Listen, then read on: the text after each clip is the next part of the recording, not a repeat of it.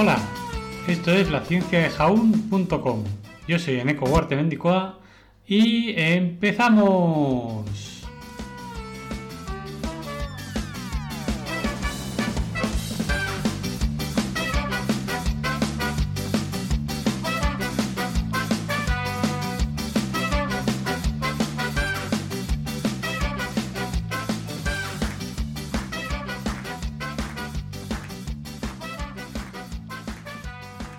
Buenos días físicos y químicos de los que no seáis, pues también, igual. Buenos días. Y es que tal día como hoy, 10 de octubre de 1731, nace en Niza, Francia, Henry Cavendish, que fue un físico y químico. Desde los 11 años, Henry asistió a Newcombe School, una escuela privada cerca de Londres. A la edad de 18 años, el 24 de noviembre de 1748, Ingresó en la Universidad de Cambridge de St. Peter's College, ahora conocido como Peterhouse, pero se fue tres años después, el 23 de febrero de 1751, sin obtener un título. En, en ese momento era como una, práctica común, ¿no? No, ¿no? hacía falta tener título, al final. Luego vivió con su padre en Londres, donde pronto tuvo su propio laboratorio. Su interés y experiencia en el uso de instrumentos científicos lo llevaron a encabezar un comité para revisar los instrumentos meteorológicos de la Royal Society y ayudar así a evaluar los instrumentos del Observatorio Real de Greenwich. Cavendish no publicó libros y, muy pocos artículos, pero logró mucho. Varias áreas de investigación, incluidas la mecánica, la óptica y el magnetismo, aparecen ampliamente en sus manuscritos, pero apenas aparecen en su trabajo publicado. Cavendish es considerado uno de los llamados químicos neumáticos de los siglos XVIII y XIX, junto con, por ejemplo, Joseph Priestley, Joseph Black y Daniel Rutherford.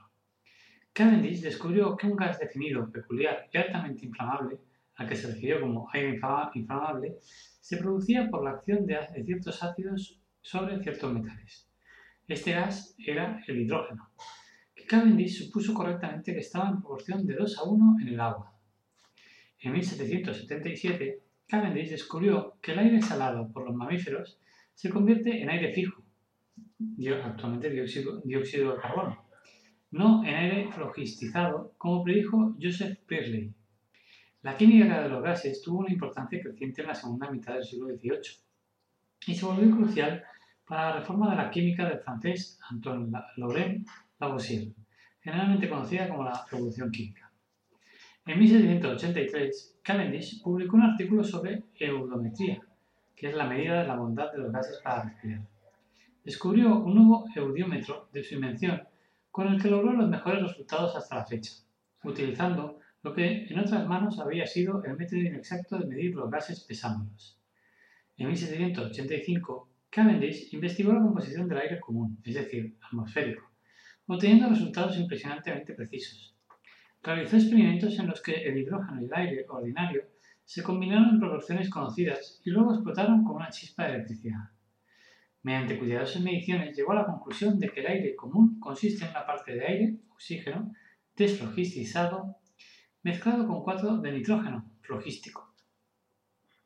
El más famoso de sus experimentos, publicado en 1798, fue el de determinar la densidad de la Tierra y se conoció como el experimento Cavendish. El aparato que Cavendish utilizó para pesar la Tierra fue una modificación de la balanza de torsión construida por el geólogo inglés John Mitchell que murió antes de que pudiera comenzar el experimento. El aparato se envió en cajas a Cavendish, quien completó el experimento entre 1797 y 1798 y publicó sus resultados. El trabajo de Cavendish llevó a otros a obtener valores precisos para la constante gravitacional, la G, y la masa de la Tierra. Basándose en los resultados, se puede calcular un valor de G de 6,757 por 10 a la menos 11 nano que se compara favorablemente con el valor moderno de 6,67428 por 10 a menos 11.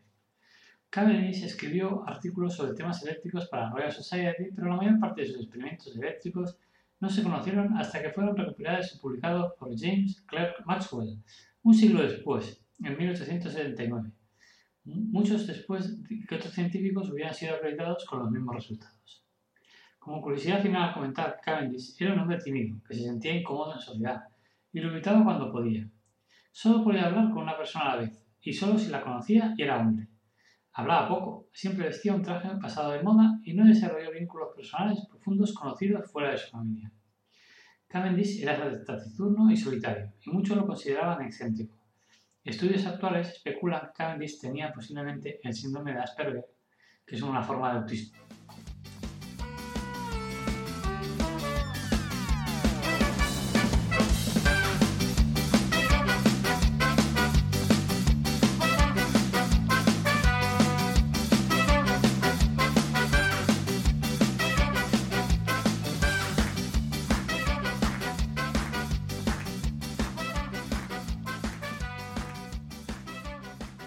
Dice, hola, buenos días. ¿Esto, ¿Está el señor Cavendish? Sí, señor. Me gustaría hablar con él. ¿Es familia? No. ¿Es amigo? No. ¿Es un científico? Sí. Pues no hablaba con usted. ¿No habla con científicos? No. ¿Pero no es científico? Sí. Pues hablará conmigo sobre ciencia. No, señor. Es que no habla. ¿Es mudo? No. Entonces, que no le gusta hablar con, las personas. Vaya. Bien, déjeme una nota a ver si tiene suerte. Sí, sí, ahora le escribo una carta. ¿Qué le parece? No, usted haga, a ver si eh, le, toca la lotería. bueno, que tengáis un buen día a todas y todos. Un beso. Chao.